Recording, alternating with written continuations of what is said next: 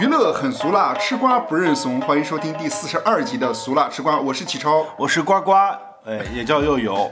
为什么又叫呱呱？就是从现在开始，我们就要建立起我们这个俗辣吃瓜品牌的一个吉祥物呱呱。等我们多说几遍，说到第就是七八十期的时候，我们可能就会研制出这个呱呱，然后就可以售卖了。嗯，那个呱呱的模型你大概想到是什么？就是个蛤，蟆嘛，但蛤蟆也有不一样的蛤蟆呀。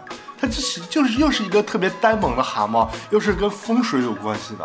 就你买了这个吧，它可以是一个指南针，就是它可以指，就是我我突然想到一个什么点呢？就是我们昨天去一个朋友家玩儿，然后他就突然买了一个什么那种什么跟易经有关的一个一个盘，然后结果突然我们发现那个盘上面吧有针，它可以指方向。然后我们说，哎，这个指啊是什么什么那不就是大师算方位的那个？对，然后结果我们就觉得它不是只是算方位的，它可能会指就是你房间里哪儿有妖怪， 我们就在看，哎，哪个方位有妖怪，然后那个上面还有数字显示是哪个方位有几个妖怪， 哎，我们就可以做一个这种呱呱的这种衍生物，然后那个除了说让你看到这个呆萌的形象特别可爱之外，也能帮你驱驱魔啊什么的，就是有点作用呗。对，然后让你，然后让你的那个房间的风水，然后变得更加的清洁简便，然后不影响你平时日常生活的那个磁场，哎，让你能够更好的投入到生活、工作和情感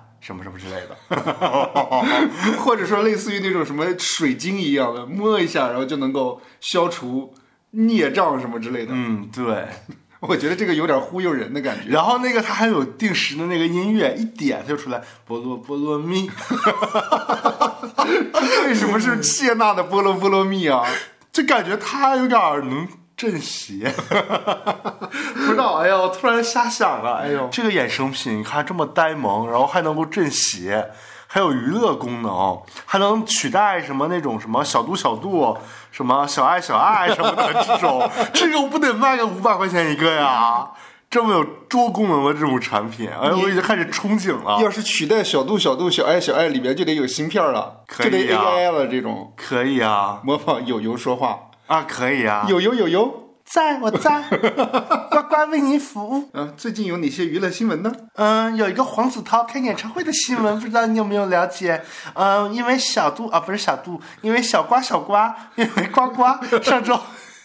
因为呱呱上周听到了您录制的《俗辣吃瓜》的这个节目，呃，小小瓜知道那个主播大人特别关注黄子韬，然后这周有黄子韬开演唱会的新闻，不知道你有没有了解？好像说他的演唱会啊、呃打了一折，还是二折， 然后去了好多好多对他不熟悉的歌迷朋友，然后这些歌迷朋友进去之后都没有被选座儿，需要现场选座儿，然后挤进去抢座位呢。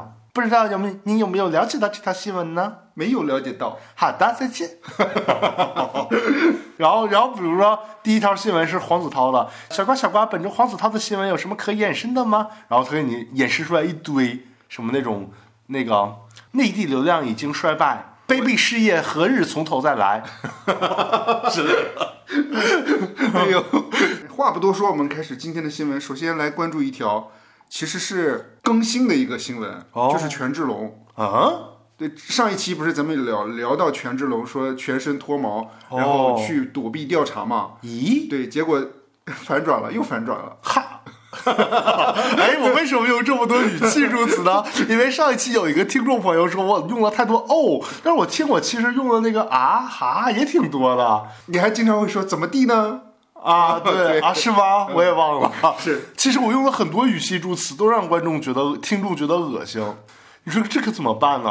那你就换一个。用什么？有什启超有什么新的语气助词吗？哎呦喂，哎呦 喂，哎呦喂，可以可以。那我这期多说点这个啊。也不用不用不用刻意了，嗯嗯就正常自然一点就行。好的。嗯对，韩国警方承认没有权志龙吸毒的物证，哎呦喂，只是听到了一个就是有人说说他吸毒，哦他就发起了相关的调查。哦，他说，从我们的立场来看，我们调查的对象陈述了别人的犯罪，因此我们无法不进行确认。为进行确认而着手开始了立案前的调查，哦结果此事才被传开。哎呦 喂！我我完全都没听你说什么。 警方还否认了说。否认权志龙全身脱毛销毁证据的传闻，说他的头发的长度能够做非常严密的检测，而且不需要提供其他毛发。之前好像媒体报道的东西全是传闻而已，哦，你有没有感觉？其实咱们被上当受骗了一样。就我觉得这条新闻有点无聊。是我看了一下，今天、呃，现在目前的头条第一个是权志龙的结果是阴性。哦，嗯，对。然后这条新闻咱们就过了，因为怕这条新闻还会再有反转。好的，啊，还第二条新闻是之前咱们也聊到过的一个新闻，嗯，就是有一个日本的歌舞伎的演员叫做世川原之助，哦，对他之前不是自杀嘛，同时还协助父母自杀。哦，他父母已经去世了。嗯，呃，因为这件事情，他被判刑有了结果，说是会被判处三年有期徒刑，同时缓刑五年。嗯哦，再跟大家回顾一下，当时他自杀的原因是有一个呃性侵丑闻，嗯，对，性侵男演员。当天上午传出来性侵丑闻，下午然后他就在家里自杀了，自杀未遂，他协助父母自杀是什么意思呀、就相当于好像一家人都要自自杀就是他爸他妈也有自杀的意愿，然后他给他们买点药。啊、是，哦，好吧，那接下来然后这些新闻这么短啊呢、因为没啥可说的了。还有一条，呃，这条新闻也算是延续吧，就是关于陈牧驰和吴楚一的这个事情。哦，对，所以一开始的事情的源头呢，是我给友友发了一个预告。这个预告呢，是吴楚一在直播中喊话陈牧驰，说让陈牧驰再给你两天的时间，你十多天都没发道歉声明，如果你还不发，我就把录音放出来。哦，对他有个录音，对应应该是他们俩之间就是在做，比如说沟通的时候，嗯，发发发布的一些录音，对，他还说放狠话，说你和你的粉丝阴魂不散的缠着我，那我就阴魂不散的缠着你。妈呀，对我也不怕，我不管你幕后有多大的本事，我光脚不怕穿鞋的。然后你们毁了我的生活，毁了我的工作，那我就将真相大白于天下。哎呦喂，结果好像也没有等了两天，啊、对，他就把这个录音就放出来了。哦，等会儿我想说一句，嗯，其实他何必这么放呢？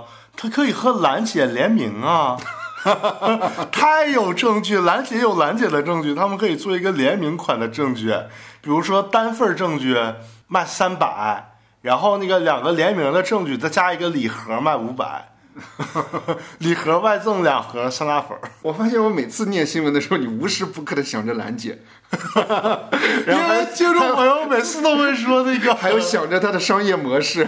对呀，多好啊！我就是咱们节目的商务总监 嘛。咱节目要没有张兰，咱节目就办不起来，是吗？还咱得有感谢她，是还吗？有小飞哥， 他还这有个金希尔之前也有， 对，哎是还有还有上泰。咱哎我就想替听众朋友问一句，嗯，咱今年跨年节目能不能把向泰、张兰和金星全找过来，跟咱一起录一期跨年节目？听众朋友会想问这句话吗？ 还是你想邀请他们？我想邀请你协助邀请一下，我试试，行。对，看能不能邀请到。嗯邀请不来，咱俩就模 仿他们，模仿他们聊一段，对， 可以。然后才我被嗯告。 看，对我看了一下，就是他其实想释放出来的一个原因，嗯就是因为他实在受不了大家对他的诋毁和攻击了，因为粉丝一直在说他本人怎么怎么样，哦，对，而且好像还专门给他的公司邮寄了快递，是那种丧葬用品，妈呀！对，而且还在网上攻击他。之前不是他就是生过孩子的这些事情，嗯，哎，我忘了有没有结婚，反正就是生过孩子这件事情都会诋毁他，所以他就有点受不了了。哦，对，而且他明确的说，说我不再会相信你任何一句话了，就是他不再会相信陈牧之任何一句话了。从现在开始，我我们就是敌对面。哦，对，嗯他说录音啊是拆着放的，他也是有所保留，有的放，有的不放。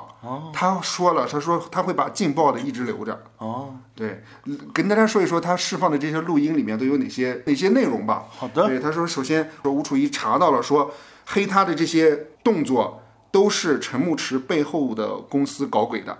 哦，对，陈牧驰就说那不是他的公司，是外包出去的公司，哦，他没有办法去管那些外包的公司。而且还有一个事情就是说，陈牧驰承认他收了吴楚一的钱，但是要求吴楚一对大众改口，就说这个是我借给你的，不是说呃红包转账。因为现在陈牧驰的口碑很差，需要吴楚一改口替他洗清一下。但是吴楚一就说说之前我已经说了这个事情是给你的红包，但是我现在又说这个是你借我的，大家可能就会更多的骂我，就说我出尔反尔，所以他就没有。没有同意这个事情，而且还有一个就是说，陈牧驰要求吴楚一无条件的替他澄清，他不是 gay，哦，对，就是挽回他的声誉。就是陈牧驰的意思是，只要吴楚一和他达成和解，意思就是说你原谅我了，我也原谅你了，然后两个人就别再有任何的回应，十天八天之后这个事情就没了。我不知道说啥。但我理解哦，但我觉得陈牧驰这个想法也是合理的，因为这个事情如果他不说，这个事情过几天热度就没了，嗯，大家就忘记这个事情了。是，而而且他还说，他也会帮吴楚一挽回声誉和损失。哦对，但是吴楚一还是说，你先给我发道歉声明，哦，不能说我发了之后你不发，所以他也没有配合这件事情。他哦，他还说了，说我不是不相信你，他说我不是不相信你程牧驰，而是不相信你的团队。 妈哎呀，我听着都有点累。呃，而且陈牧驰在电话里面，呃，我不知道是在电话里面还是在录音里面，就是对吴楚一的态度一直很好，嗯，就感觉就是想要积极的沟通，还叫吴楚一叫宝贝，哎呦我天，对，要拉吴楚一的手，哎呦我天，说很心疼吴楚一，哎呦我天，把吴楚一当成自己的家人。就想给他卖几盒酸辣粉儿啊！呃兄弟怎么了？我就要拉你的手，我还要抱你一下呢。兄弟之间亲一下这些东西都是很正常的。 这啥时候说的呀？他就是在录音里面说的，啊，他这么多段录音呢？，对他释放了很多段儿。这这个是那个出事儿以后说的，还是出事儿之前说的呀？出事以后，哦，对，。出事儿以后还这么亲密呢 对，十一月六号，有网友发现陈牧驰的前妻在 IG 的头像变了。变啥了呢？变成了一个梗图，梗图上面写的字儿叫“亲你一下，抱你一下，拉拉小手能咋地，都是兄弟妈，他一个图头像能暗含这么多文字呢？”。 不是，它就是一个梗图嘛，上面有三行小字儿。啊，哎呦我天！但是大家怎么发现那是陈牧驰的前妻的 IG 的？这好奇怪啊，是不是吴楚一引导的？不知 道。谁知道 嗯，而且陈牧驰在向吴楚一打情感牌的时候还哭了。呢？啊，怎么说的呢？嗯，他说：“看你拿着孩子的照片出来，我真的是哽咽了。这个事情再怎怎么样都不能连累到家庭，我心很痛。我实话跟你说，楚一，我真是不是无情无义的人。 我看到你那样，我难受，我真的。 哎，他是真是哭腔说的呀？。对，是。哎呦妈呀！我好想拿一个那个咱研制出来那个刮那个刮刮产品，在咱现在录音房间里头扫一扫，你身上到底有没有妖啊怪附身？ 太吓人了！他这一哭 吧，直接就把哦吴楚一给整懵了。这吴楚一还问他说：“怎么这么爱哭？哦我现在都没心情哭。” 太逗了。我都没听这么原来有这么多录音啊！我只听那段什么一起炒火的那段了，就把咱们一起火啊啊！那我段那段我也听了，啊都感觉两个人好像是这事儿还是一个好事儿，能把它转到转向正向一点儿，咱俩不行一起直播，这是好事儿。然后这这这这骂也是好事儿，黑也是好事儿，是吗？ 对，咱得抓不住这波流量。啊 但其实吴楚一然后最后好像没有答应陈牧驰的这些需求、哦要求。哎，前前两天还上了几个陈牧驰的热搜。啥热搜呃，首先第一个热搜是那个陈牧驰在机场哭了， 啊？这个我看到了，好像是有粉丝一直就是呃，他他应该是去登机嘛，然啊后他走进机场里面，然后有粉丝跟着他去拍啊他，说陈牧驰，我们爱你，我们永远支持你，好像他就感觉特别感动，然后啊，有是点因为哭这了个哭了呀？啊。啊，挺好。你你以为是啥哭了？ 我以为是回想到他和陈呃和吴楚一那个关系崩塌了，然后回想到以前他俩贴贴抱抱举高高什么哭了。 应该不是，哦可能还是大家怀疑他哭了，但不一定哭了，哦可能也是做做状态。哦，还有什么热搜呢？还有一个叫做陈牧驰一句“小心点儿”，代拍猛男落泪。这啥意思啊？你有没有点无厘头的感觉？他的意思是说，陈牧驰现在在拍一部古装片，在那个影视基地里面，哦很多那些粉丝的代拍他不是会去找一些，比如说那种呃人去山上或者树上，去很远的那个距离去拍他们嘛，啊拍他们一些剧照或者说片花或者花絮。啊你记不记得赵露思之前和那个呃吴磊一起在马啊上、对，然后就骑马的那段，那不是也是带拍拍的吗？啊就是他们 他们在马上，嗯，大家知道我现在为什么这么说话吗？你在模仿秦岚吗？对，哎我是在模仿秦岚，谢谢大家对我的支持。有时间大家收看一下《花儿与少年》，谢谢。因为秦岚最近在《花儿与少年》里面嗓嗓子哑了，大家那个注意保护身体，多吃点金嗓子好宝啊。原来是这样，就是他不是代拍嘛，代拍都在山上蹲着和树上。嗯，陈牧驰好像在下面看见他们嘛，就说了一句，说注意安全。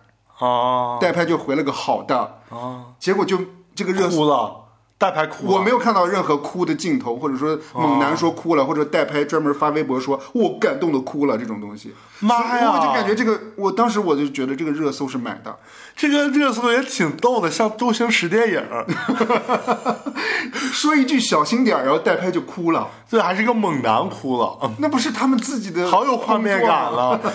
我看了一下，那陈牧驰应该是在现场拍那个《千里桃花一世开》，啊！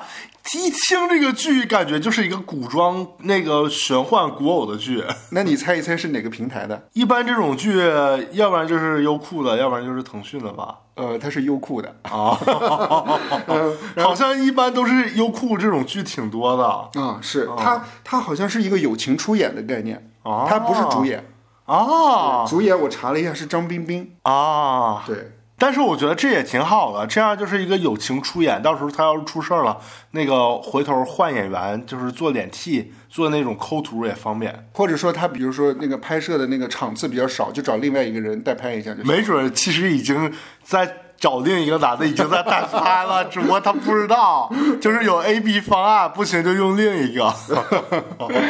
找的就是吴楚一，这所有热点。这个剧太有热点 了。嗯，吴楚一十昨天晚上还开直播，就十八号晚上还开直播，哦泪洒直播间啊！昨天还开呢、对哎呦，真是的，为了我们有瓜吃，真的是不辞辛 劳。他说自己收到了丧葬用品，他开设的那个茶叶店也遭到了恶意退单，哦，就是发货后收到货时就退货退款，哦，就有的就高达三千多块钱一单，很多店铺的工作人员还有那些茶厂都遭到了损失。对，其实就是说吴楚一的意思就是说，这个我我现在做的这个事业，它不仅仅是我一个人的，还有其他投资人和其他供应链的，哦，就这些供应链可能都受到影响了。我觉得他应该找李思思合作，起码李思思做的那个卖茶的那个店有正道的光庇护。嗯，但是我自己个人感觉，就是陈牧驰说的那个，比如说大家就息事宁人一下，几天以后就再也不会有这个东西了，就大家不讨论了。嗯，其实也不会有人单独就去骂他了。哦，也是。对，还有一点就是，我觉得，呃，吴楚一不是每次都会对陈牧驰的粉丝喊话，他的意思是陈牧驰的粉丝每天黑他。哦，对，所以他特别气愤嘛。但我觉得陈牧驰的粉丝也有点问题。如果你真的爱陈牧驰的话，那你就不要去打扰吴楚 一，对吧？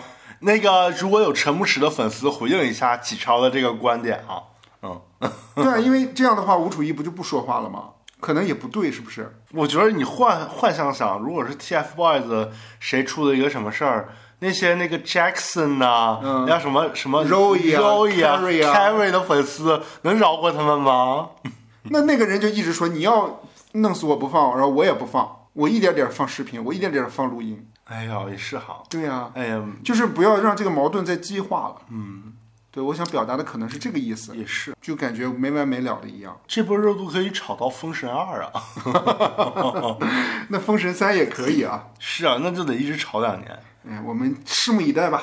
对，嗯接下来这条新闻来聊一聊。小丁尿尿对， 苏小玲之前咱们节目里面曾经提到过一次，啊，是狂飙的时候对，当时是年初的时候，《狂飙》大火，那个时候我还特意的把苏小玲拉出来，我说这个苏小珍这个演员好啊，之前我还看过她演话剧。啊对，你还跟人说能不能上咱们节目 啊？你还跟人家聊过？我没有，我我也没有 把他她拉出来了，我也没有他联系方式。呃，近日呢，演员苏小丁被媒体拍到嗯深夜与友人聚餐后，半路下车，竟然在路边随处小便。哦啊，消息登上热搜啊，纷纷批评苏小丁的行为。哦对，十四号下午，苏小丁啊发布微博道歉了啊，说有错必改，然后向大家道歉。哦，嗯，这条新闻其实很短，嗯，对，但是我就想看一看啊，具体是什么时间发生的呢？是在什么地点呢？嗯为什么会在路边小便呢？憋的呗。 那还能什么原因？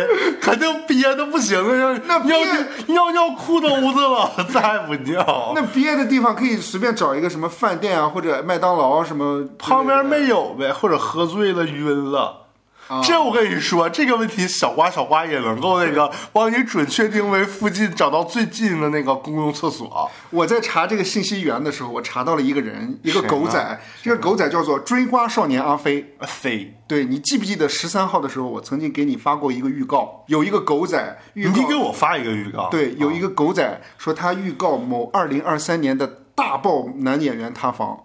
啊， 激动咳嗽两声，记得对，就是他。哦，而且他当时的预告的时候还说了，啊说呃，绝对不是死十八线胡咖哦对，而且画面多少带点刺激。啊，有尿没有尿有那么刺激吗？有没有感觉这个狗仔很很耸人听闻的感觉？这个预告，有点儿。对，之前不是谁来着？什么小韩还是谁？江小韩还是谁预告一个什么顶流塌房？嗯，结果是那个向佐出 轨，而且还有之前还不是说什么陈坤。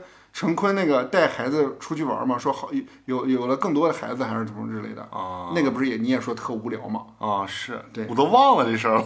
而且狗仔还说苏小丁一年换了三个女朋友，哦，这个事情苏小丁反倒没有出来回回应啊。啊，对，二零二三年大波的哦，跟大家说一下苏小丁是谁吧，可能会不会有人不知道哦嘛？妈，你这聊这么半天 才说，你演这个那也个给我树懒去了。哎呀 他演《狂飙》中的高启盛，啊对，人气不输于高启强的扮演者张颂文，啊，有吗？嗯， 你要宣传硬说也是可以这么说的。 他那个摇头晃脑的那个步伐，不是引发了一波模仿潮吗？哦，对，就是他，他就是走路就跟那个二流子似的。嗯，对，哎，苏小丁我看过他的话剧，演的真不错，嗯，对，演技真是可以。是之前不是他的绯闻女友是那个董璇吗？。啊，哦，想起来了 对，是。哎，你这回说董璇和董洁，我老混，两个完全不一样的人啊。都姓董，都不是离婚了董洁是是那个和梁朝伟吗？不是传绯闻？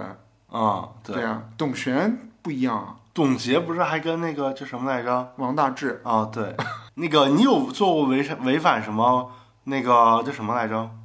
呃，公共道德良俗败坏的事儿吗？ 公诉梁许啊，公诉哎，我说实话，我是真当的什么当街小便、随地吐痰、闯红灯儿什么之类的。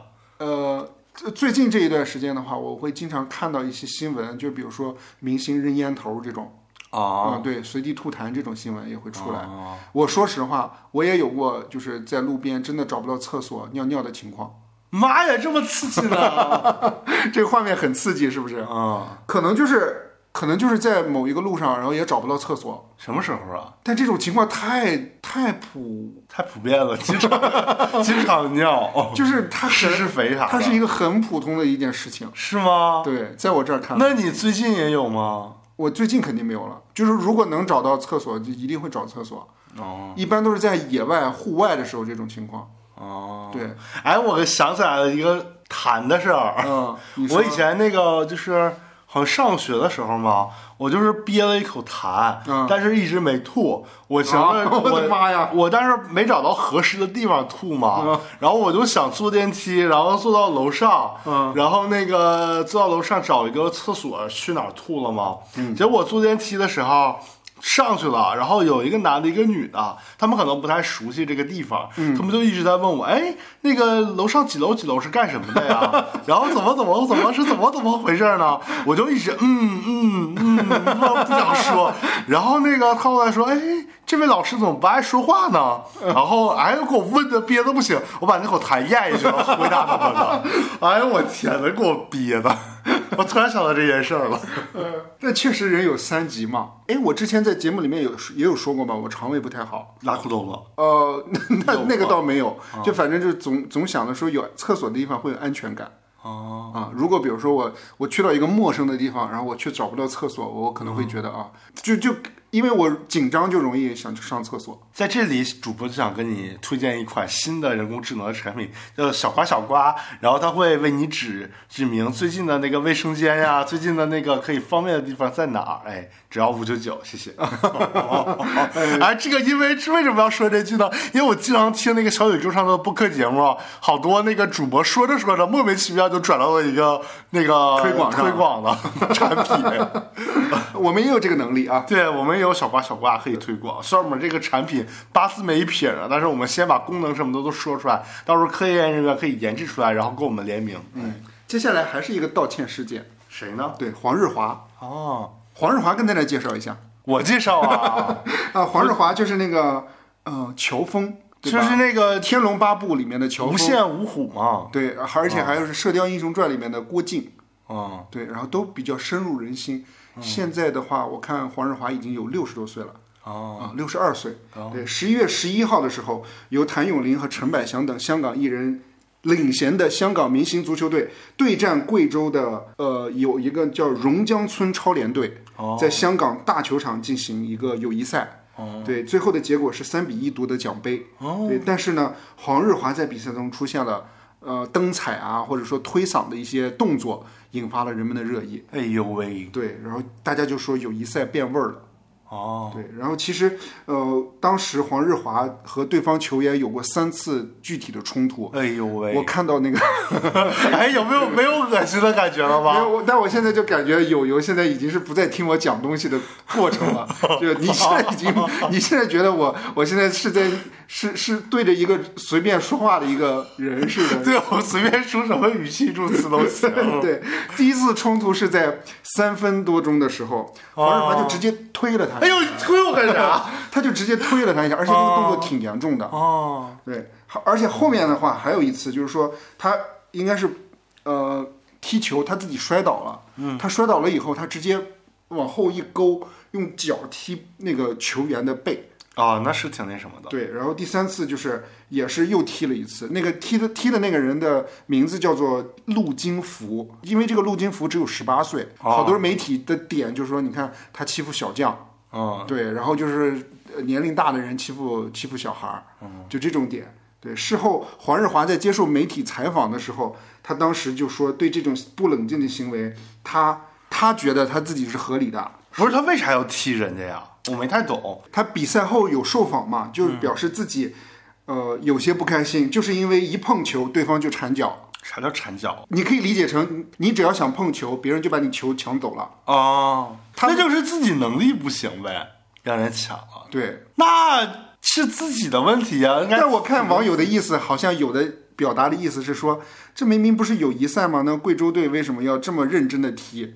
然后而且还是不敬老，他们都已经很年龄很大了，啊，就是那各种各样的议论可嘛。能有奖金吧，这个还不算，可是友谊赛也没啥奖金吧？那可能没准会有奖品，奖品奖一个呱呱。 哎，你这植入的有点过分了啊！嗯但是十四号呢？呃，十一号不是发生这个事？十四号黄日华，然后专门通过香港明星足球队的账号发出道歉视频，表示这个事情啊，他接受大家的批评，他全部接受，同时也表示自己以后遇到这种事情也不会再发火，对，一定要克制什么之类的。是，对，然后反复的就是跟大家说要控制情绪什么的，巴拉巴拉巴拉的。而且十四号呢，贵州村超球员陆金福也发布视频，嗯，对，他说，呃，他的意思就是对黄日华说接受他的道歉，然后同时就是意思就是说整个比赛过程都挺开心的，就是明星们也没有什么架子，对，就感觉挺舒服的，就从下高铁站开始就感受到了热情和友好。欢迎有时间再到贵州走走，一起享受快乐足球。哦对，官方也接受了黄日华的道歉。嗯，对。其实我看了一下，今年八月份的时候，香港明星足球队就受邀到贵州参加过一次友谊赛。是对，那次友谊赛上的话，其实就是这次他们来到香港比赛，算是相互以友谊为媒，就是介绍推广贵州的文化和美食。是，对，中场休息的时候我看了一下，呃，有那个比如说贵州的那个穿民族服装的表演者去表演他们那个侗歌吧，好像是什么类似于唱山歌的那种文化。哦，对，还有香港的明星去唱一些歌曲，黄日华就有唱那个呃《射雕英雄传》的那个主题曲。哦，对一黑王，对，铁血丹心。对，香港明星肥妈玛利亚也在中场休息环节演唱了《南屏晚钟》。哦，对，哎，跟大家说一下这个明星足球队，香港明星足球队，好，对它其实它是一九八六年成立的，嗯，对它主要的成员是谭咏麟，还有什么黄日华，还有曾志伟他们这帮人成立的。哦，其实当年成立的时候，其实人特别多，嗯，但是最近几年的话，相对来说可能。因为比赛也比较少，嗯，其实他们的主要的方向就是慈善啊、募募款这一方面，嗯，对，其实就是我觉得更多的是友谊赛嘛，明白，对，我看到还那个梅艳芳也是这个球队一个成员，嗯，因为他们有专门的啦啦队，嗯，对，好像这些女演员都属于啦啦队的成员。哦，对，其实这个球队成立时间很长了，嗯，双十一那天晚上的那场比赛里面，还有一个明星叫呃罗家英啊，就是啊，就是 Lisa 的那个 Lisa， Lisa，不是，我后来又看了一下，都叫 Lisa 姐，哦，呃，就是汪明荃，对，因为她之前演了一个什么剧里边叫 Lisa，然后所以就叫这这就是 Lisa 姐，好像这个意思啊。但我印象当中的罗家英已经很老了，很老了。那汪明荃年轻吗？ 就你想想，这场比赛其实年龄差距悬殊挺大的。哎，今天晚上是 TVB 五十六周年什么万千星辉什么玩意儿的那个晚会， 汪明荃领衔主持，它会出现是吗？会它一般都会出现是吧？啊、一般都会。明白。哎，你可以简单介绍一下这次都谁去了，然后退役的都有谁，什么什么之类的。它其实没有所谓的退役这个概念，哦，它其实就是明星谁有时间谁来。里面还有刘德华啊、任达华啥的。明白。其实香港明星足球队惹出的争议还有一些。还有什么呢？对，二零一五年的时候，这是中国日报报道的，说七月二十六号，在广西壮族自治区的东兴市的体育中心嗯举行了一场友谊赛，它是二零一五东海杯的香港明星足球队三十周年巡回赛，嗯由谭咏麟和黄日华、陈百祥等明星领衔带队的。然后，但是过程当中和那个东兴的队员好啊，产生了冲突，对，产生了激烈的肢体冲突，场面一度失控，而且还还更有传出说，香港明星队的黄日华还使出了一招降龙十八掌，把同星队的三名队员打倒在 地。 天哪！嗯，而且还有在二零零八年的时候，哦香港明星足球队与孟州明星足球队在北京鸟巢举行了一场呃友谊赛。啊，应该是一个慈善赛嘛。对，比赛门票收入将无偿捐献给慈善机构。哦对，在这场足球队，孟州是什么足球队呢？它就是大陆明星组织的一个足球队。哦，对，我们经常了解到比较爱踢足球的，什么黄健翔啊，哦还有那个什么白岩松零点乐队的主唱周晓鸥，啊呃，还有井冈山孙楠都是孟州足球队的。啊，还有吴京啊对是现在应该不跟他们玩了吧？ 但是这个孟州足球队现在已经没什么没什么活动了。啊，对，因为我看咱们之前也聊到过喜欢足球的一些明星，苏醒啊、鹿晗啊，都没啊有、啊，也都没有在砸电视那 个，啊我想想了，还有一个听友说，我说那个咱可砸不起，他还笑半天。，对是。那个听友你 好吗？跟你问个好，祝你新年愉快。二零零八年的时候，孟州足球队以三球领先的时候，香港明星足球队对于防守队员铲球动作过大而表示不满，呃，随后双方发生口角。哦，对，脾气火爆的黄日华不满裁判判罚，当场称要罢赛，而。作为替补队员的曾志伟也控制不住情绪，在未经允许的情况下冲进场内，随即被裁判呃驱逐出场。嗯，就就说明其实可能他们的脾气还是有点爆，之前也发生过类似的事情。因为当时我看这个新闻的时候，我看下面那个网友的评论，嗯，就是五花八门的。怎么的呢？都有什么评论呢？有人说，比如黄日华输不起，啊，嗯对，然后脾气太暴，然后控制不住自己情绪。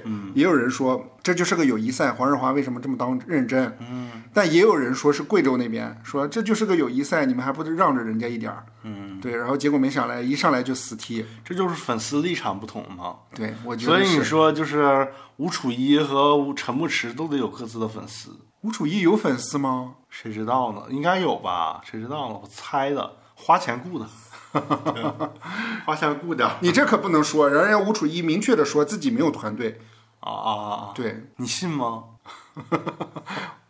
嗯，反正他直播的时候，我觉得直播频率还挺高的，吸引人数还挺 多的。那下面我们就要说一位带货主播的新闻了。这个转的有点硬啊。哎，哦来，金星老师，哎，金星老师有什么新闻呢？十一月十四号的时候，金星老师发文称，口含明珠，进退自如（括弧转自一网友的评论啊，），被网友认为是在还是致敬人家的评论。对，被网友认为是在暗讽董明珠和王自如，引发了网友热议，并配图一只黑狗，黑狗是什么意思呢？可能是想骂谁是狗。有个网友评论说，有些评论真是搞笑，一群网友急着帮董王二人对号入座，怎么地？格家把明珠和自如两个常见汉语词汇申请专利了，金小姐也没点名道姓啊，你们慌个什么？对呀、要是装，要是那个荒也应该是那个自如租房荒。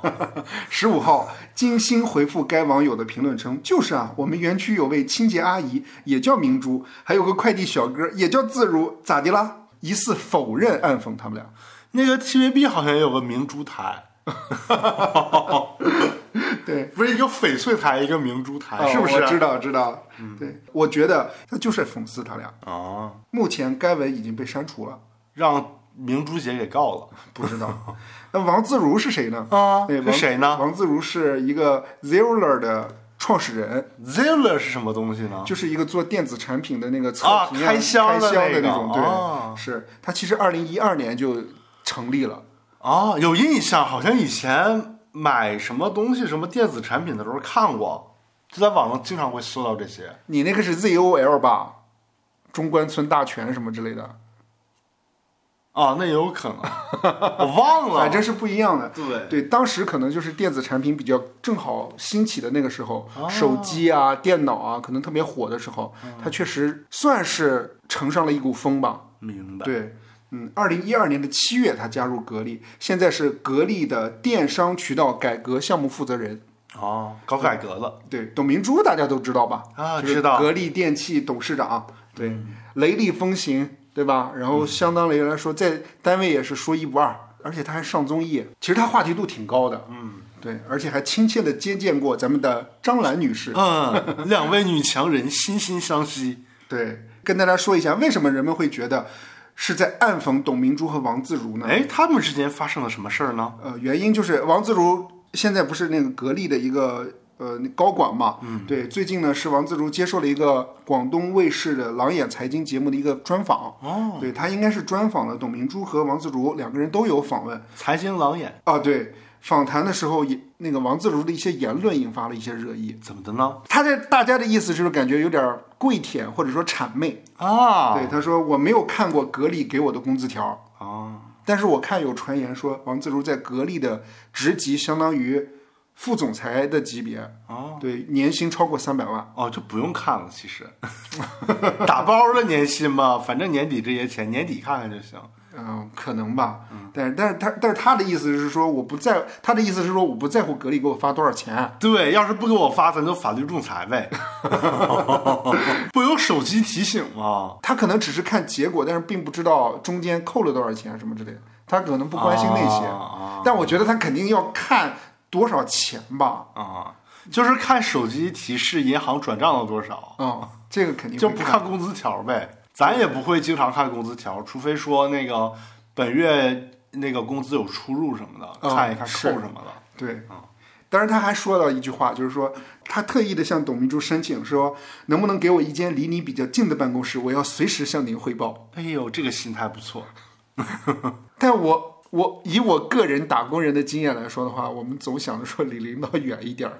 哦， 你看，所以你没混到那个改革的那个什么组长，是人吧家叫电商渠道改革项目负责人，哦，可能我就想着说离领导远一点儿，然后我自己摸鱼啊或者什么的也好一点儿。是可能普通人都是这种想法吧。嗯，但是他说的这一点还反倒引起争议了，怎么的呢？大家就觉得一来就说离领导还近一点儿。还不看工资条儿？哎呀，反正他还说了，说我哪怕每天什么事儿都不干，我就看他怎么开会，听他每天讲什么、做什么，我都觉得这是一件很幸福的事儿。小迷弟呀、而且还说了，说刚毕业的年轻人一定要学会心态归零。就是来实习的都别要钱。所以一直有人说他俩有绯闻，哦而且说董明珠在包养小鲜肉。哦，他算小鲜肉吗？相比董明珠来说是小他鲜肉，哪年的呀？一九八八年的，跟你同年的小鲜 肉，同款小鲜肉呢？我是零零后好吗？哎我一个十五岁的不知道说啥。呃，十一月十五号有媒体报道说，猎豹移动的 CEO 在朋友圈发文对王自如的看法。他表示说：“我只能说，王自如不仅是个吃软饭的，而且是个流氓。不是被格力包养的时候他是流氓，而是之前就是真正的流氓。”怎么了？被他忙过？呃，先说一下这个，继续说一下包养这个话题啊，就是说哦电商渠道改革项电商渠道改革项目负责人，你不用有没有觉得这个职级或者说称号就感觉特别的，绕来绕去的，感觉有点奇怪。你反就正电商渠道负责人就行了呗，嗯，对吧？还改革项目负责人，就感觉好像不是做正经的项目负责人，而是对在旁边提点指导意见什么的，有点像那个或者说电影监制监制，还是挺那什么的。有作用，有点。像怎么说呢？有点像那个，就像渠道这一块儿新开了一个那个居委会的感觉。呃，从公开信息来看，王自如与董明珠相识于二零一六年，哎呦，当年播出了一档创业节目，嗯，啊、综艺吧，叫做《我是创始人》。哦董明珠担任王自如的导师。此后，王自如还在微博上晒出与董明珠的合照。哎呦，不 错。张兰也晒出过他俩握手的视频。对，二零二零年，董明珠举行全国巡回直播带货活动，王自如多次作为主持人登场，与董明珠一同直播带货，拿下了七点零三亿的销售额。这么多呢？对，二零二一年，王自如就入入职了那个董明珠的公司了。格力，格力了。其实再说一下，再往回翻啊，说为什么说王自如是个流氓？嗯，对，有一个背景，就是说二零一二年七月份，王自如不是成立的那个 Zeller 那个创业公司嘛？嗯，他一二年的时候就获得雷军旗下顺为资本数百万元的天使投资。哦，他拿着这个投资就开始创业了。但是二零一四年的时候，嗯他在八月份的时候，他在做一款手机测评的时候，引发了一个很大的争议怎么和说呢事件。那个时候是锤子科技的手机刚上市，啊，你也买过一款，对，它是 T 一手机，哎它你买当的是？我买的也是 T 一，哎呦，有缘 呐！哦当时不是也是情怀嘛？啊对，当时他就对这个 T 一做了评测，啊，评测的视频的结果就说它的产品设计有问题。呃，但是这种问题的话，我不跟大家解释了，可能就是比较术语一点。当时罗永浩就觉得好像是他的团队有问题，导致了这个手机存在了各种问题，他就严厉的斥责他公司团队的一些设计师啊、产品负责人什么之类的。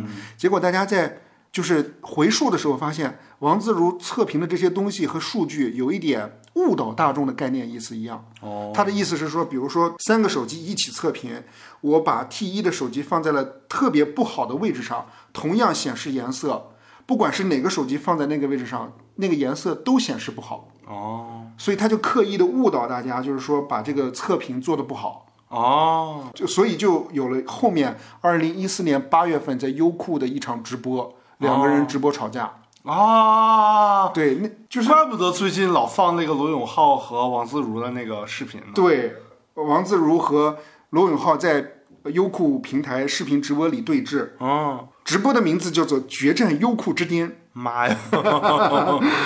整个辩论的节奏呢，全程都由罗永浩来指导，呃，主导。啊对，真正关于锤子 T 一产品的问题并不多，啊，对，反倒是王自如真的是，他真的是不像罗永浩那样子的，特别的，我觉得他说不过罗永浩，而且罗永浩。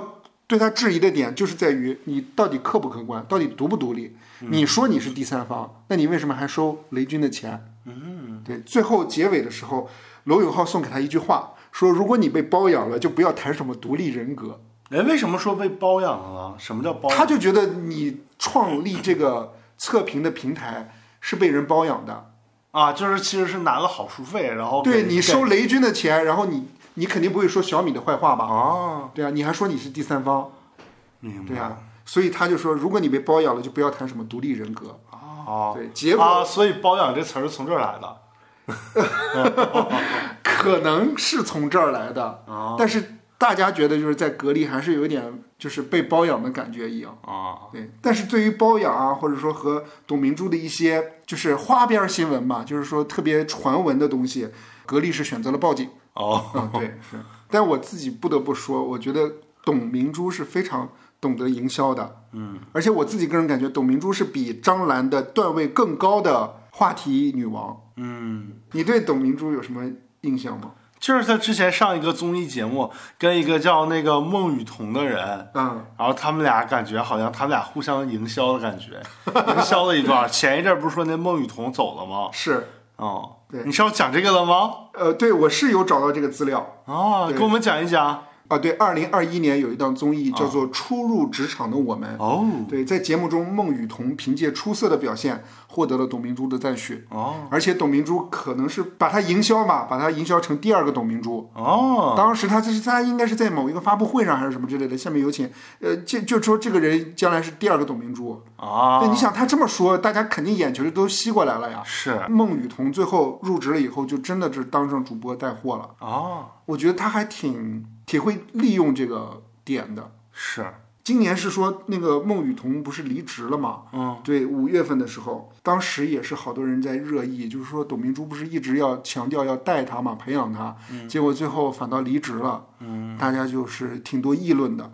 呃，最近这几天有一个消息传出来，好像是因哦为孟雨桐在格力任职期间，啊，也赚别人的钱。对，然后也带别人的货，哦，对，因为这样的话，然后违反了公司的纪律，而且好像是说公司与其谈话后仍进行相关活动，未有改进。哦，对他的意思好像是孟雨桐好像是被裁的，啊啊，是给人这种感觉。是那也没招儿，你这个一开始也是互相利用嘛。啊、我觉得是对啊，利用完了之后，反正那个不好不好利用了，不好那个折腾了，这个人不好拿捏了，那就把他整走呗。但其实孟雨桐那个职位还是挺高的，什么职位就呢？是董事长秘书嘛。哦哦，对，是。其实对于在公司层面来说的话，这个岗位其实确实挺重要的。哎，他坐的那个办公室离董明珠的办公室近吗？这个咱也不知道，就是坐他小门口，然后不用整单独办公室，搬个小桌子再坐他门口，我觉得可能如果是做，对面就是那个王自如，知道王自 如吗？哦，我知 道，他俩天天大眼睛瞪小眼儿，然后董明珠在在办公室里一骂，我俩互相一看，然后眼神交汇，哦，下面要干啥了？不是，大家哦大家可能对于那个董事长秘书可能不太了解，嗯可以带入一部电视剧叫做《理想之城》。啊，对，有一个非常著名的男演员叫做于和伟老师，哎呦，演技可是不一般呐、他扮演了那个集团的，就是建筑公司集团的那个最大的董事长嘛。董事长哦对他门口就有一个董事长秘书。啊，玛利对，好亚多人，比如说要遇，不是玛利亚是人力。啊，我想起来那个秘书了，你看谁要进去找董事长，就先跟那个秘书打招呼，是秘书去确定说董事长有没有时间。啊，对，但是你记不记得于和伟后面的阶段里面还有一个助理那是男男的助理，那个富二代对啊，他就是在于和伟办公室的后面小门儿啊有一个小屋 子，哦，那是不是就是王自如的办公室的感觉？有可能，是吧？理想之城推荐给大家，挺好看的。啊嗯，于和伟老师演的不错，嗯，是。嗯，哎，接下来这条新闻来聊一聊离婚新闻。什么新闻呢？对，就是羽生结弦离婚了。啊，其实离婚咱俩一般也不也也不怎么聊，结婚离婚除了咱俩子都不怡聊啥的。对，是羽生结弦离婚，他的特点是说他闪婚闪结。哦对，八月份说结婚，然后十一月十七号说离婚了。哦，你这个时间节点太快了，这才几个月，三个月。对，就没几天。嗯，对，而且他自称离婚的原因是因为配偶及其家人受到了媒体的骚扰。哦就这个原因就离婚了。，对，哦，是不是感觉挺可惜的？感觉觉这段没有关经受到了考验的感觉一对样。这段关系，对这段关系感觉特别薄弱。嗯，而且羽生结弦本来就是那么火的一个人，他结婚肯定大家会关注啊。是啊，而且什么对于所所谓的受到什么媒体骚扰，还有什么诽谤什么之类的，我觉得这些东西完全不需要理会啊。真的，他就不如吴楚一心理素质强，接住了这波流量。哎呦，嗯、我看到了一下，说离婚声明里面有写到，说我和普通人的他是怀着相互尊重和珍惜的心情结婚的，但很多媒体都对他、他的家人、对我、我的家人有关人士进行诽谤、重伤、跟踪以及未被许可就进行采访报道。这样下去，保护他和我自己都极为困难，也令人难以忍受。嗯，我怎么觉得反倒是感觉没有承担责任的感觉，意思意思一样。可能人家就是受不了了吧，谁知道呢？ 他说，对于未来的，出于对未来的考虑，为了让他幸福，嗯有不受限制的幸福，我决定离婚。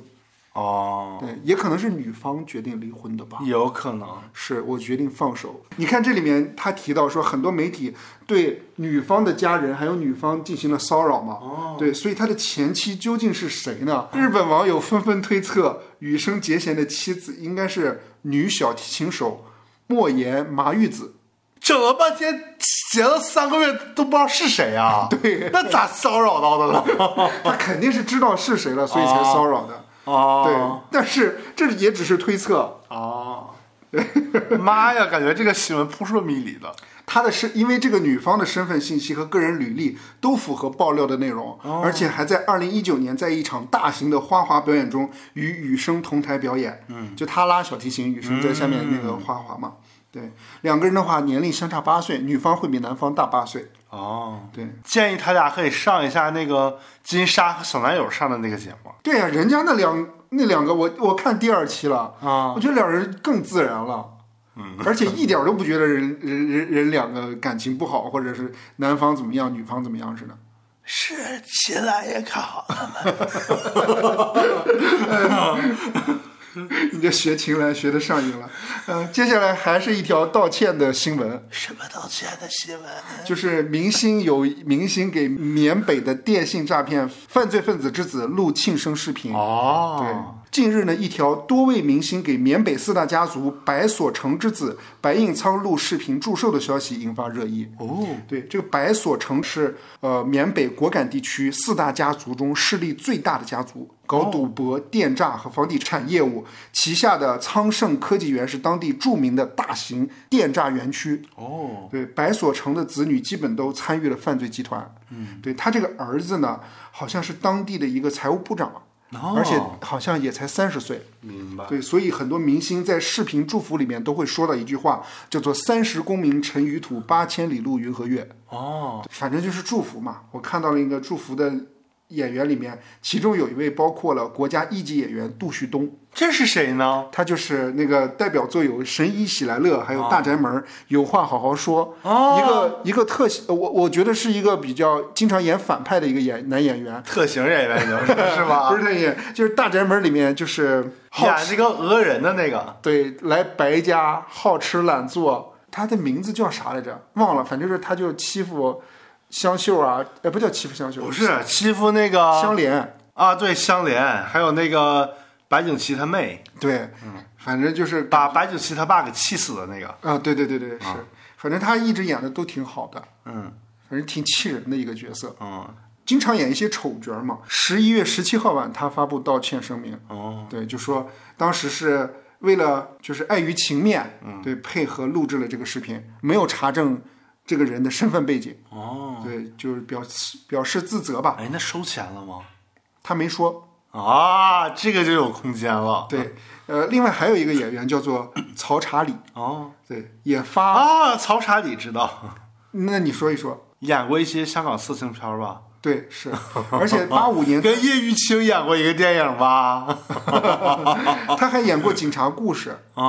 对你先说这个事儿，然后再往后说。对，这个曹查理的那个道歉视频就比较实在一点儿，哦他说自己就是为了钱才会去拍这个视频。嗯，对，因为我要生活，我要吃饭，所以没有办法。说挺好，多少钱一条啊？他没说。啊对，哦，其实录视频的里面，我看到还有那个侯耀华，哦还有曾志伟，哦，还有黄一飞。黄一飞是黄一飞就是那个《少林足球》里面演大师兄的那个男演员，黄金配角吧， 不记得了。想不起名字了是吧？眼睛很大，眼睛有点泡。行吧，继 续。嗯，还有我看到有一些小明星，嗯，对，就是这些明星我都查不到来源或者出处的，哦网红也有。哦，我有看到说，其实这就是一条产业链，嗯，啊，就是送祝福产业链。对，哦就是类似于那个，我看有一段时间不是让那个黑人小朋友送祝福那种，啊，对，最后不是被取缔了吗？说他哦那个歧视什么的，嗯，对，我觉得这也是一条产业链。哎，那咱也可不可以代表俗辣吃瓜给大家说一段什么的？这也是我想问的，咱都没名气，或者说你像刚才说到的这几个人，有时候咱都提不起。哎，咱那个提不起来，咱那个听众朋友，谁要是结婚过生日、求婚什么玩意儿的，想要我们录制一条什么的，价格好商量。咱的听众也还好说一点。啊那如果没听过咱的听众，也找咱录，你不觉得不合理吗？那倒是，万一咱知名度够了呢？那你说这电信诈骗分子知道谁是杜旭东啊？是我都不知道，没听过这个人， 是挺奇怪的，为什么要找他呢？ 感觉好诡异啊，这个事儿。对啊，为什么要找有这个钱？为什么不找一个大家听过的呢？曾志伟和那个谁都找了，和那个叫啥来着？侯耀华和曾志伟都找了，为什么不找一个大家熟悉的呢？ 找一个耳熟能详的，吴楚一也行啊。 这都没听过是谁？你这个让我让我想到了以前在哈尔滨的时候，嗯，就是家里边有人去参加谁谁谁的婚礼，说：“哎，你不知道今天婚礼来明星了？”我说：“谁呀、啊，李金斗儿。”说了段相声，嗯所以你真的看过李金斗说相声？我没有，就是身边忘了是谁了，家里边有人参加别人的婚礼看到 过，啊我没看到过。但我有那嗯个、呃，我有参加过亲戚的婚礼，他是找了一些他的同事，嗯但那些同事是来自全球各地的，那些录制的那个祝福。那个也还好。对啊，这条新闻我觉得最逗的是什么呢？嗯，你居然知道李金斗是谁？啊 我以为我说了，你还会问一下是谁呀、李金斗就是长得特别有点像外国人嘛，眼睛特别大啊、啊？有点像混血，哎对对有对，点像印度人，对对是不是 啊？ 也是老艺术家了。啊哎，你有印象？居然对这个人有印象？不是一定年纪的人都不太知道这个人。听众朋友们知道吗？ 行吧，那就进入我们的分享时间。友友这周有什么想分享的吗？哎，这周我想分享一部，就是刚看了两天的一部剧，嗯，然后叫《新闻女王》，是刚上 T- 线对，是那个 TVB 五十六周年台庆大 剧，然后在优酷播嘛，哎，嗯优酷还比 TVB 早播了好几集，早播佘诗曼演的，对，佘诗曼、马国明主演的，嗯然后主要的就是讲的是新闻女王嘛，就是讲的是就是他们那个新闻机构里边的那个主播之间，还有新闻各个就是门派之间的内斗。算是职场剧，也算是那种类似于宫斗剧的职场剧吗？啊，对，有点那种感觉，就是各种耍心眼儿、耍心机，然后争名夺位的那种上位剧。那就是大爽剧嘛。啊，对对对，特别爽。他那个爽吧，就是你前一秒觉得女主大获全胜，下一秒她就翻盘了，哦然后就把她打到谷底了。结果再下一秒发现，哎，原来是一个什么小计谋，其实她是故意到谷底然后再翻上来的。哦嗯就是各种这种反转，就看的还是挺爽的。就是以前 TVB 的那种爽点，这再加上现在就是内地剧集这种各种翻转吧，可以加举在个例一起。可以举个例子吗？我先说一下人物吧，啊就是他主要的人物呢有两派，一派就是以佘诗曼为代表的，她演的是那个文姐嘛，就是文姐这一派的，她是这个电视台的当家女主播，啊然后手下手下有一个小女孩儿，然后是是她的 P- 一直 PUA 的一个小女孩儿，啊然后她就 PUA 这女的说那个一会儿给她点甜头，一会儿给给她点苦头，骂一骂她，就有点像那个董明珠对下属的感觉，对，然后那个然后就是说那意思就是 PUA 她说你可以以后做我的接班人，然后当女主播的感觉，孟雨桐是吧？ 对，有点这种感觉。然后另一派就是马国明演的，然后马国明演的就是这个电台的，也是一个高层嘛，也是同时也是跟那个佘诗曼一起共同主持一档新闻综合性节目，就有点类似新闻联播的感觉。啊、然后这个马国明的人设呢，就是他从前是那个佘诗曼的徒弟，就是佘诗曼一手带带起来的。结果他们在那个以之前那个英国是否会脱欧的新闻里面产生了分分歧，结果马国明就叛变那个佘诗曼了，俩人就变成对立的了，从师徒变成对立的了。就因为新闻理念不一样啊。而且就是马国明也想上位嘛，哦哦而且最主要的呢，就是表面上看是这两派在斗，其实上面这个公司最上面有一个飞野，就是整个控不知道，就是整个掌控着这个公司嘛。嗯，对，然后他其实是乐见其成，就是多几派互相内斗，我好坐享其成来控制你们，要不然不就一派独大了吗？啊，明白。对，反正还挺有意思的。然后马国明这一派手下呢，也有一个就是呃精兵强将，然后就是高海宁演的这个这个角色。然后嗯高海宁就是以前《三十而已》里边演那个江疏影的那个呃演那个江疏影的那个海王，海王的那个香港前妻。啊，明白。哦， 就是上那个奢侈品店去那个手撕江疏影的那个角色，哦看起来就特别有心机、高冷的那种感觉。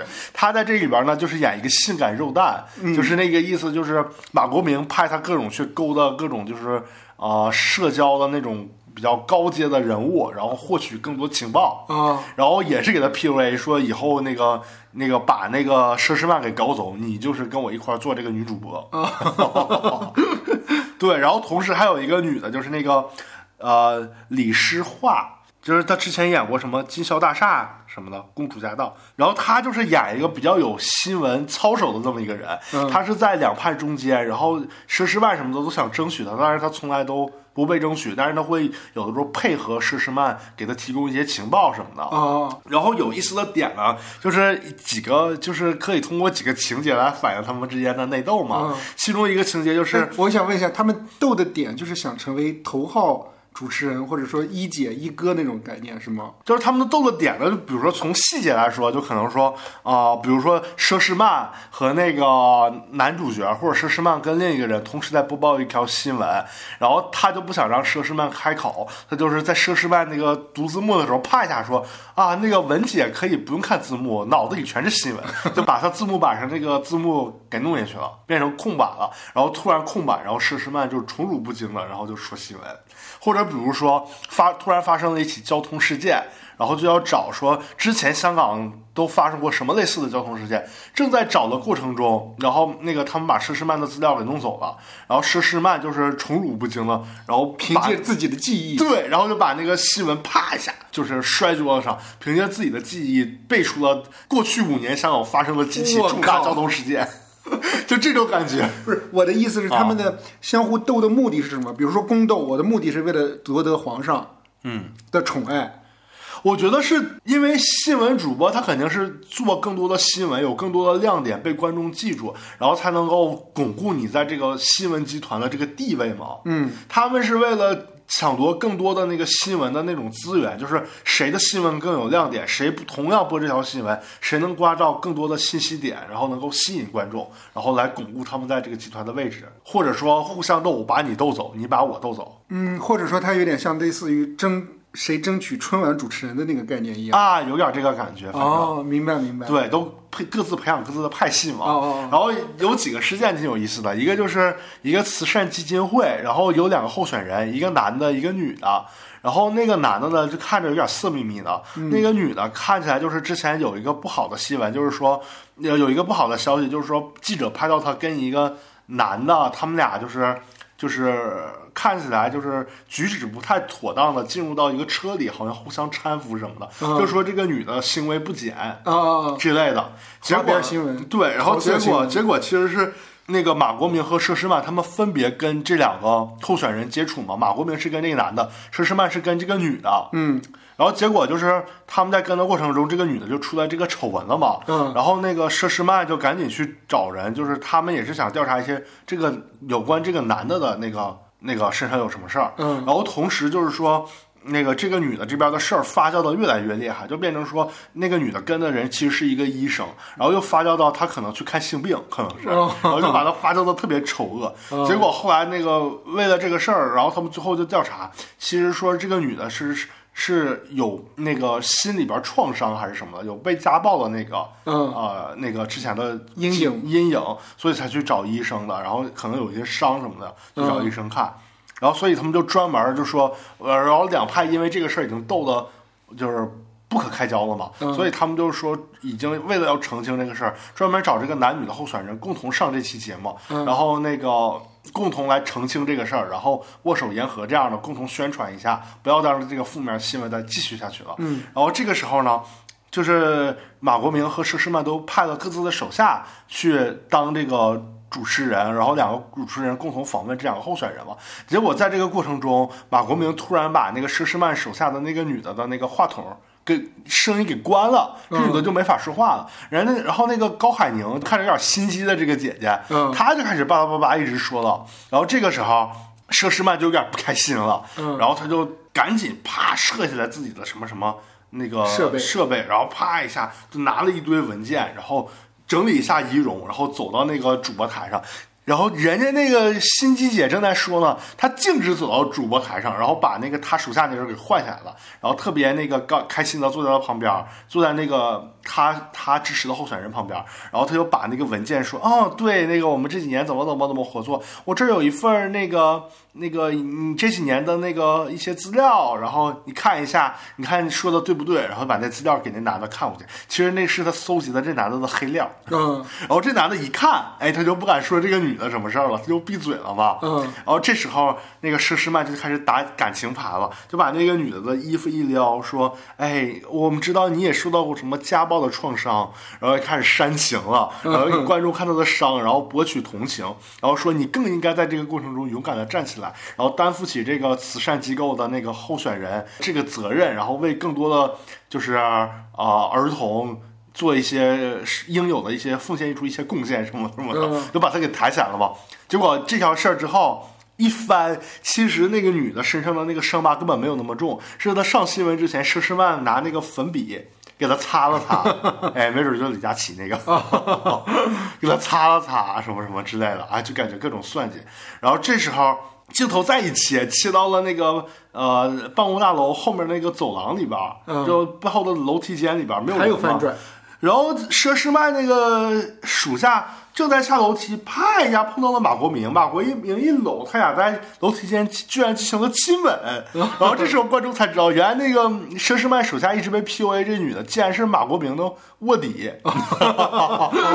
然后这马国明也 PUA 的，说你可以有一天就是就是跟我一起主持，把佘诗曼搞走。哦，所以他俩也是配合整佘诗曼，而且这个反转就反正挺多的，还这种。明白。哎，我有一个问题，啊为什么佘诗曼会支持这个女的人女的来当选慈善基金会的一个主席？她不支持男的呢？她不是只是一个新闻工作者吗？好像就是因为他手下的那个那个那个女孩儿，好像是他们各自在之前参加了一个那个晚宴，然后在、呃不是晚宴，就是一个宴会，然后在宴会上他们各自去接触的时候，他的他的人就接触到那个女的了，然后马国明手下的那个心机姐就用自己利用自己的色相去勾搭那男的了，就这么演的。但是也没有说为什么佘诗曼一定要支持女的。就是他们押宝押的这个人，两个人互相押不同的人来对立，制造冲突嘛。哦，不要想太多，好好吧，嗯我又轴了。就是强设定。最有意思的一点呢，就是有一次后来就是佘诗曼被他们公司被领导搞嘛，领导就想让她离职嘛，她就暂时有一段时间不来了。结果有一天就是那个那个心机姐还有那个她那个女下属，他们俩共同主持晚间节目嘛。然后这时候主持的时候是一场火灾，嗯然后就在这场火灾的时候报道的过程中，那个女下属正正在那正常的念新闻呢。这时候马国明就分就跟那个他手下的那个心机姐说说那个马上呃新的那个最新消息说有一个人在这火火灾中那个去世了，然后那个。你得煽情一点儿，然后刚说完煽情，那个心机姐就拿出来一瓶药水，啪啪往眼睛里使劲滴，滴半天，完了那个旁边那个女的正在那播新闻呢，她滴啪一下打断了，说：“呃你先停一下，我们接收到最新的消息，有名无故的群众已经在火灾中去世了，丧生了。”说着说着，眼泪就哗哗哗流下来了，那感觉好抓马呀！就是为了博眼球，为了提高收视率呗。 对，反正就挺逗的，反正就是各种来来回内斗。明哦白。它跟其他的职场剧会有什么不一样的地方吗？我觉得就是那种像你说的职场架共斗吧，啊就有点像以前那个 那个美剧，就是什么新闻编辑室是，对，也有点像那个呃啊詹妮弗·安妮斯顿演的那个早间新闻，就两个女主播互相斗，韩国是不是也有一个类似于女主播斗的那个电视剧？应该是，但我不记得， 没看过。但是新闻编辑室可完全不是没有，他这个也有很多，新闻理想或者新对，闻也理念。也有很多新闻理想的东西，但主要斗。 明白？ 他的那个节奏就在于各种反转，各种斗，好吧，嗯，推荐给大家。嗯，还挺逗的，反正。嗯哎启超有什么要分享的呢？呃，启超想跟大家分享一下最近上线的一个台剧哦呃叫做《此时此刻》。啊，就是小 S 有激情戏的那个。对，其实它就是，呃，一个那叫什么，每集一个话题，每集一个故事，哦小故事那种。它总共是十集。对，嗯、其实最引人注目的就是小 S 和吴康仁啊的那个、那一集是第七集，哦但我看了以后觉得一般。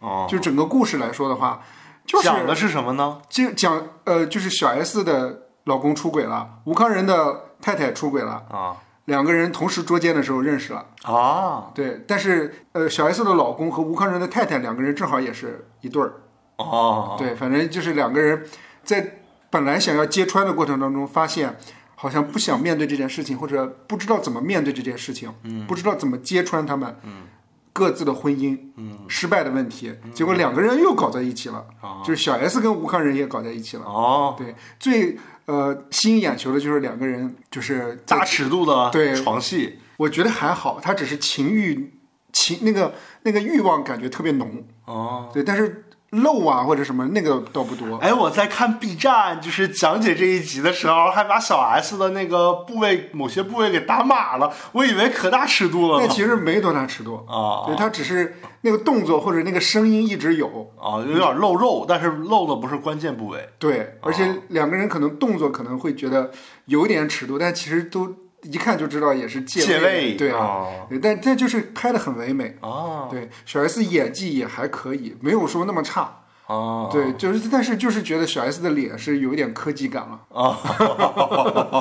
对，是我最喜欢的就是此时此刻里面的第一集和第三集。哎，是讲的什么呢？谁演的？第一集，呃，第一集是王静演的，啊，对，然后王静演的一个想要成名的一个歌手，嗯他参他去参加那个实境秀，恋爱实境秀，啊，哎，王静是不是就是那个人选某人那个剧的 对，是，女主角之一？对， 是，对，他算是台湾的现在崛起的小花，嗯，还有那个什么什么那个鬼家人的那个呃，许光汉嘛，啊哦，演那个女主角警察那个啊，对对对，他那是王静吗啊，对对，王静，王静啊，对对，所以他演的这个角色呢，就是一个想要成名的一个女歌手啊或者模特儿，对，但是个儿不高吧，但是长得很甜美，对，但是她就是想成名嘛，就参加了那个实境的那个真人秀，恋爱真人秀，嗯那你就发现这个恋爱真人秀真的很假，怎么说呢？但是就是就是能明显的感觉到，就是所有人在聊天的过程当中都有个 action 啊，嗯就一个表演的过程。嗯，其实参与这个实境秀的其他的男嘉宾也是有自各自的目的，比如说他跟王静想跟那个某一个男嘉宾谈恋爱，其实那个男嘉宾是一个室内设计师，他有自己的工作室，他其实也是希望自己的工作室能够好起来，所以才去参加这个实境秀的。两个人就假装恋爱吧，但是一一结束了之后，一咔，然后两个人就分开了。哦，就是两个人也都知道，他们在节目当中的秀恩爱，也只是互相给各自增加流量和人气而已。嗯，其中有一个角色就是一个咖啡店的一个大男孩儿，嗯，对他也是吉他老师，嗯他进入到这个，他作为一个算是后期、中间、中途入进来的一个角色，嗯就本来是两男两女，但是他一进来之后就成了三男两女了。哦他这个角色的 话，呃，就是有一个特点，就是他比较喜欢这个王静这个角色，哦两个人在私底下感情也觉得很好，嗯，对，就感觉有一点情愫在。但是王静就比较清醒一点，他知道他来的目的是什么。但是两个人还是会有一些情愫产生，比如说真的收工之后，两个人会在便利店去做，比如说会吃东西啊，会相互帮助啊、扶持什么之类的。对，其中有一个争议的地方就是节目当中有一个女嘉宾，非常的喜欢这个咖啡师，就当众的对他告白，结果这个咖啡师就说：“对不起，我喜欢你，但就是朋友的喜欢。”他就拒绝了。结果没想到第二天他那咖啡店就没有人来了，他被网上骂了。结果这个制作人呢，制作人是贾静雯演的，哦就说其实你挺真的，就是意思就是让他再回去再上这个实境秀节目，嗯哦，就是你再去进去，然后也再说的说就是真实一点，不一定是个坏事儿。嗯，结果他就回去说了一些，就反正就是摔杯子啥的，就是很抓马的一些剧情。嗯，他的人气又回来 了。最后结尾的结局呢，就是王静扮演的这个女歌手和那个室呃室内设计师两个人好了，啊在节目当中告白哦，但是告白的时候，王静说到了一些细节点，嗯就是和这个咖啡师一起经历的一些细节点。啊，就是其实这个室内设计师也知道都在演戏。嗯结局的时候，就是呃，所有的那个摄制组就解散了。嗯，对，这个呃，王静就和那个咖啡师就留在那儿，两个人就相互对着眼儿，说我可以和你在一起吗？嗯，对，两人就在一起了。那挺好 的。但是这个室内设计师后面还有戏，啊，这个室内设设计师是是 gay 个对，对，就我我能把感她当闺蜜了。对我能感觉到，其实室内设计师谁演的呀？哦我不记得，我不认识。啊，反正就是我觉得挺有意思的，就是其实真人秀真挺假的。嗯，对，其实大家可能来的目的都各有各自不同嘛， 对，其实我看很多真人秀的人也是配对完了之后，然后在也都不在线下一起了，在线下然后组 CP 再继续营业赚外快嘛。 你这这是直播带货吗？哎，你说咱们就这个节目要是火的话，咱俩是不是可以线下，比如说还组个 CP 什么的，然后带货挣钱？组营销 CP 倒不至于，但是一起不是组组不是组 C 不是那种 CP，、啊就是组一个就是组合品牌的组合哦 CP、 那是后话了。还有一集就是第三集，啊我比较喜欢他的演员是那个林柏宏，啊啊！还有那个露露。节目的露露是那个主持人吗？对，是，啊呃，其实这个故事有一点像是两个人一开始是相互隐瞒的，相互都有所隐藏的，但是后来发现我认识的这个人和我想象的这个人完全不一样。首哦先，这个林柏宏这个人，他看起来心特别好，他对每个人都特别关心，嗯但是他又是一个。情种，你懂我的意思吗？哦就所有人都喜欢他，但他对所有人又不说 no。这个露露呢，是一个呃网红吧，算是小网红，也不算特别红，所以他就每天拍片嘛，他就自己就是做一些实验性的片子。那一天他正好想要扮演一个盲人，体验一下盲人的生活，对，结果他就假装自己是盲人，旁边会有人拍他，嗯，结果没想到他假假装盲人的时候遇到了这个林柏宏，嗯对，林柏宏意思就是想要帮他，哦嗯，对，意思想要带他去。你看，呃，就就问这个小姐你想去哪儿，结果就带她去到海边，嗯，对，然后林柏宏就跟她在海边。就给她讲海是什么颜色啊，天是什么颜色？她是不是假假扮自己是那个盲人嗯盲人嗯嘛？但是她这应该找章子怡啊。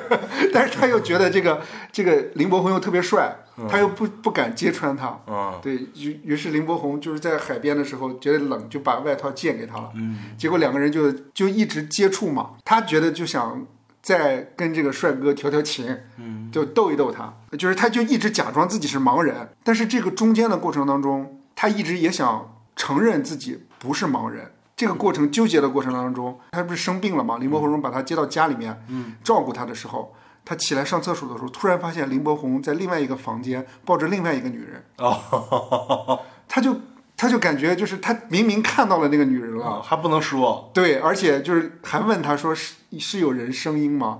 林柏宏告诉他那是电视的声音，哦，就感觉两个人特别的纠结，嗯，就是感觉两个人好像是真的有在一起，因为林柏宏也在咨询心理医生，他就说那个盲人女孩给他一种不一样的感觉，好像那个盲人女孩其实不是因为她的长相而喜欢他，嗯，反正就是我感觉这个故事还挺有意思的，嗯，就是和我以往看到的一些爱情片不太一样，嗯，就两个人互相欺骗。对，嗯，推荐给大家，然后我我我也看了一小段儿 B 站讲解 的，就是那个林心如和林熙蕾那那一段儿，嗯然后讲的是那个林心如 啊是一个某电视台知名主播，